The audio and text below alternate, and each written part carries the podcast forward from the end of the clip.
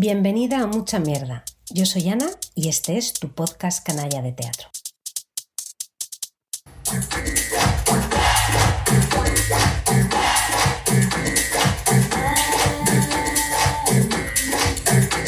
Una joven encontrada muerta el 20 de marzo del 2020, después de cuatro días de desaparecida, apareció flotando, flotando y muerta. Este hecho es disparador de una investigación en donde se incautan celulares y se accede a chats entre hombres mayores y jóvenes menores de edad. La investigación continúa y lo que queda descubierto es la explotación sexual. Escalofriante el inicio de Muñecas de piel, la última obra y la más política de la dramaturga y directora uruguaya Marianela Morena. Luego hablo de ella. Aviso, en este programa voy a ir oscilando entre la realidad y la ficción, porque la obra lo hace también, así constantemente vas a ver que es algo de la obra para hablar del tema que toca y vuelvo a la ficción de la escena, como hace también la propia Marianela. Bueno, además, como anticipo, te digo que fui a ver la obra poco después de los gritos misóginos de los chicos de este colegio mayor famoso de Madrid, y esto la verdad es que cambia también tu forma de ver la obra, pero eso te lo cuento luego. Has visto que este personaje eh, eh, que interpreta la actriz Mane Pérez nos cuenta qué es lo que vamos a ver durante 55 minutos, nos da un anticipo. Muñecas de piel es una obra basada en hechos reales, en la llamada Operación Océano de Uruguay. Vamos a asistir con esta obra a una especie de mezcla entre ficción y teatro documental, como te decía. Algo de contexto para que todo encaje. En marzo de 2020, cerca de Montevideo, poco antes de que nos encerraran por la pandemia, encuentran el cadáver de una chica de 17 años ahogada, muerta. En su móvil se encuentran chats eróticos de adultos, tanto con ella como de otras eh, chicas menores, y que llevaron a abrir una investigación del caso que tuvo como consecuencia la detención de más de 30 hombres en esta operación Océano, lo que destapó una red de explotación sexual de menores. A través de una página, Sugar Babies, los adultos contactaban a niñas para tener sexo a cambio de dinero. ¿Cómo empieza Marianela Morena a gestar la obra? Esto es muy interesante porque se trata de una obra hecha de forma, digamos, rápida para el proceso de investigación tan grande que lleva y que además está viva porque el proceso legal no ha terminado y esto puede impactar en el texto aunque sea ficción producto de la realidad. Dice Marianela Morena que la imagen de esa adolescente se clavó en su mente durante días. Entonces Marianela Morena escribió un texto poético en el que veía elementos que luego va a usar en la puesta en escena, agua y barro, y en ese texto ella se coloca al escribir en primera persona desde la víctima. Eh, curiosamente, poco después se filtró en prensa el diario de la niña. Y curiosamente, Morena vio que el tono era muy parecido. Y ahí arranca todo. Se puso a investigar sobre el caso de la mano de un periodista muy respetado, Antonio Ladra. Hizo entrevistas con las víctimas, con un victimario, la fiscal, en fin, toda una documentación eh, que a mí me parece hecha en tiempo récord y que además trasciende la obra.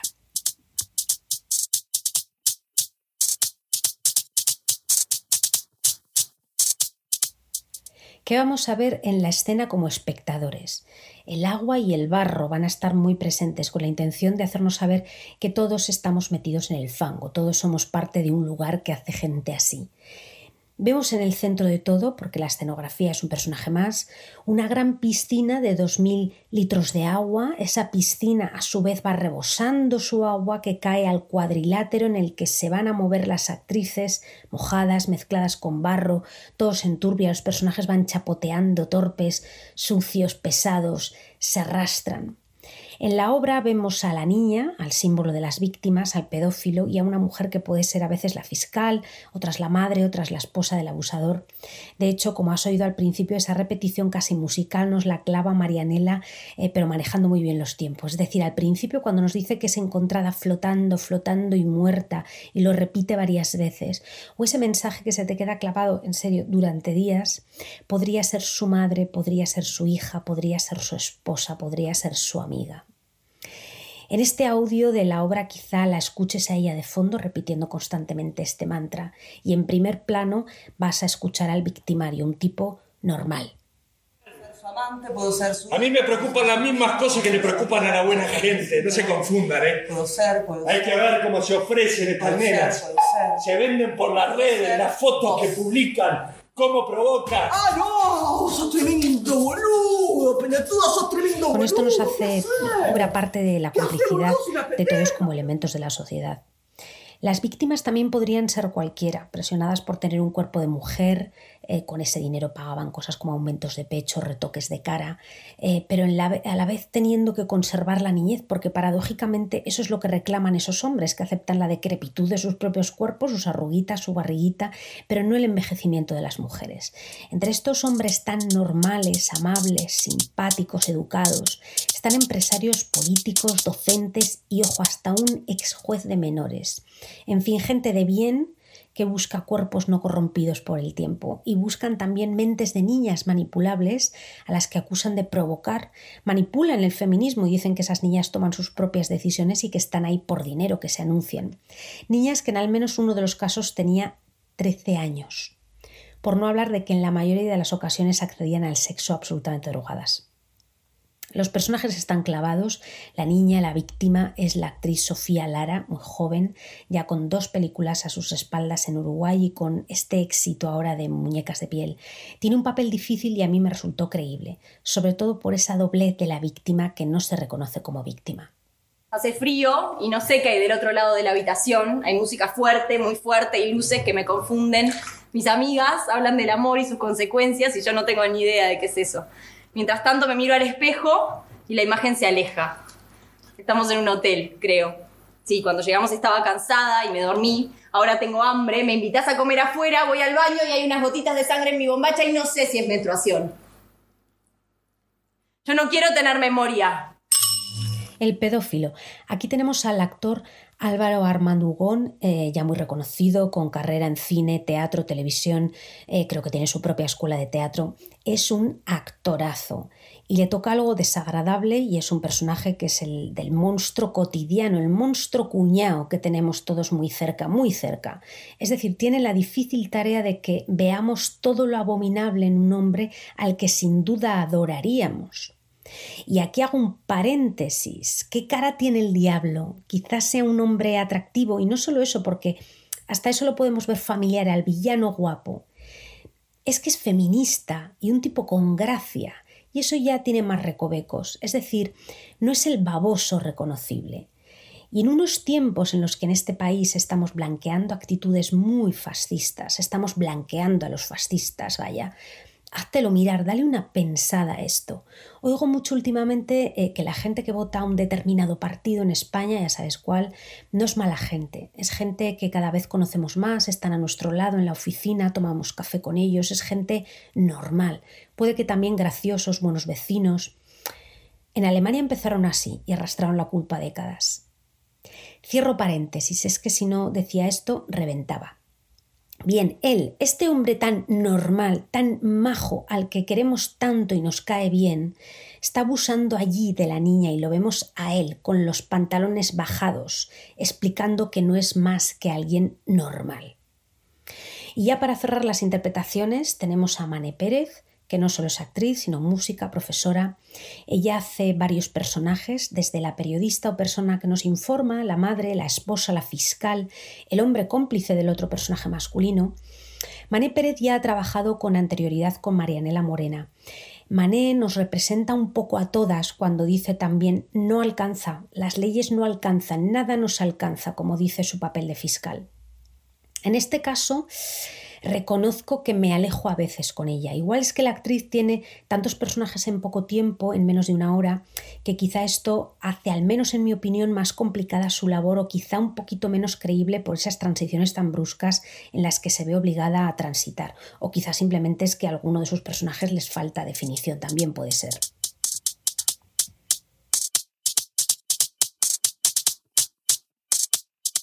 Muñecas de piel tiene toda una historia porque además sufrió censura previa. Los padres de una de las víctimas pidieron ver el texto antes de su estreno, pedían que no se mencionaran nombres, cosa que no se hace en ningún momento, ni datos o rasgos mm, de las chicas que facilitaran su identificación.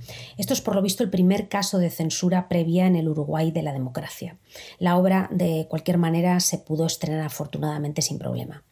Con respecto al tema de la identidad de la víctima mortal, este tema que es un problema que Morena incorpora a su creación y le da forma poética, es una de las partes para mí más interesantes en el texto de Marianela y es el diálogo que tiene la víctima muerta con sus padres vivos reclamando su nombre. Y vemos el grito de quien quiere contar su historia frente a quienes quieren olvidar, tapar la vergüenza y pasar desapercibidos.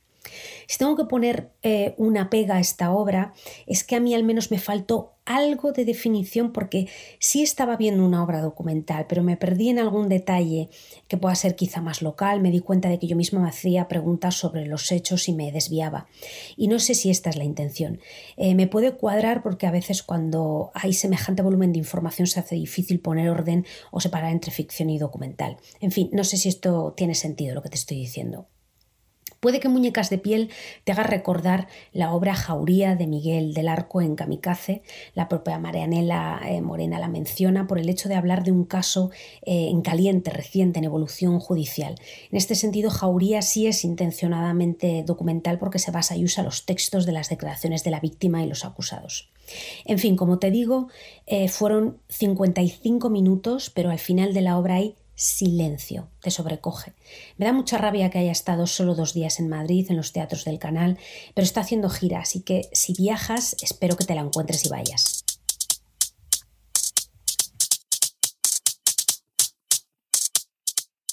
Marianela Morena. Voy a hablar de esta dramaturga y directora tan excepcional.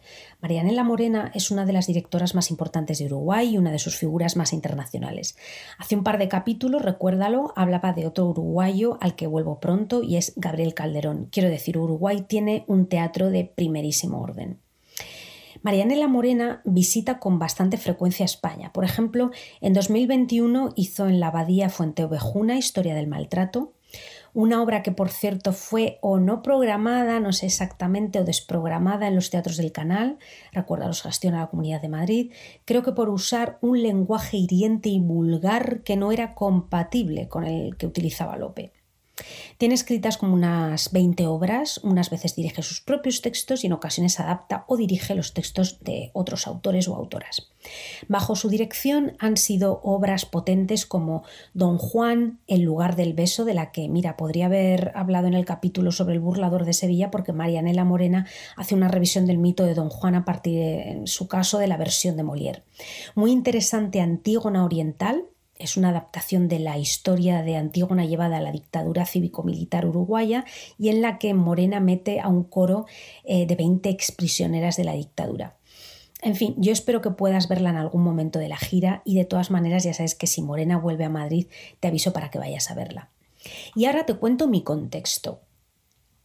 Fui a ver muñecas de piel después de unos días bastante desconectada del mundo y la amiga con la que fui, a la que le tengo que dedicar el podcast, me contó lo del desgraciadamente famoso vídeo con gritos machistas del Colegio Mayor Elías Aguja.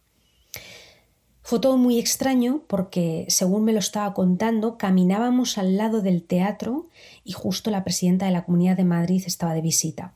Y bueno, pues simplemente lo comento por la enorme y vergonzosa tibieza con la que se ha tratado este tema desde quienes nos gobiernan y diría que del resto también de instituciones. Y en unos días eh, nos hemos olvidado y no sé dónde ha quedado el debate de por qué tiene que depender un colegio mayor de estas características de una universidad pública.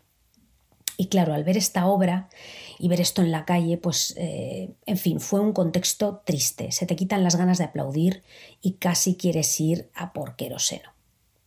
En fin, lo dejo aquí, así, en alto. Antes de irme, recomendarte un par de cosas que vas a lamentar no ir a ver y van a estar pocos días en Madrid. Vuelvo a Gabriel Calderón. Estará en la Abadía con Ana contra la Muerte del 25 al 27 de noviembre y del 29 de noviembre al 4 de diciembre. Yo ya tengo mi entrada. Ve y así comentamos, por favor. Y en el Conde Duque tienes Barbados en 2022 de Pablo Remón del 23 al 27. No digas que no te avisé. Y ahora sí me voy, pero como siempre menciona a las actrices Sofía Lara, Álvaro Armán y Mané Pérez. A todas ellas y a Marianela Morena, mucha mierda.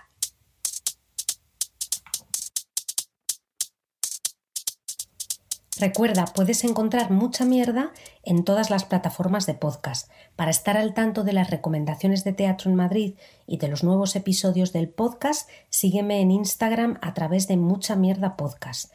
Aquí también puedes sugerir obras y hacer tus comentarios y sugerencias sobre los programas. Te escucharé encantada. Hasta el próximo episodio, besos y mucha mierda.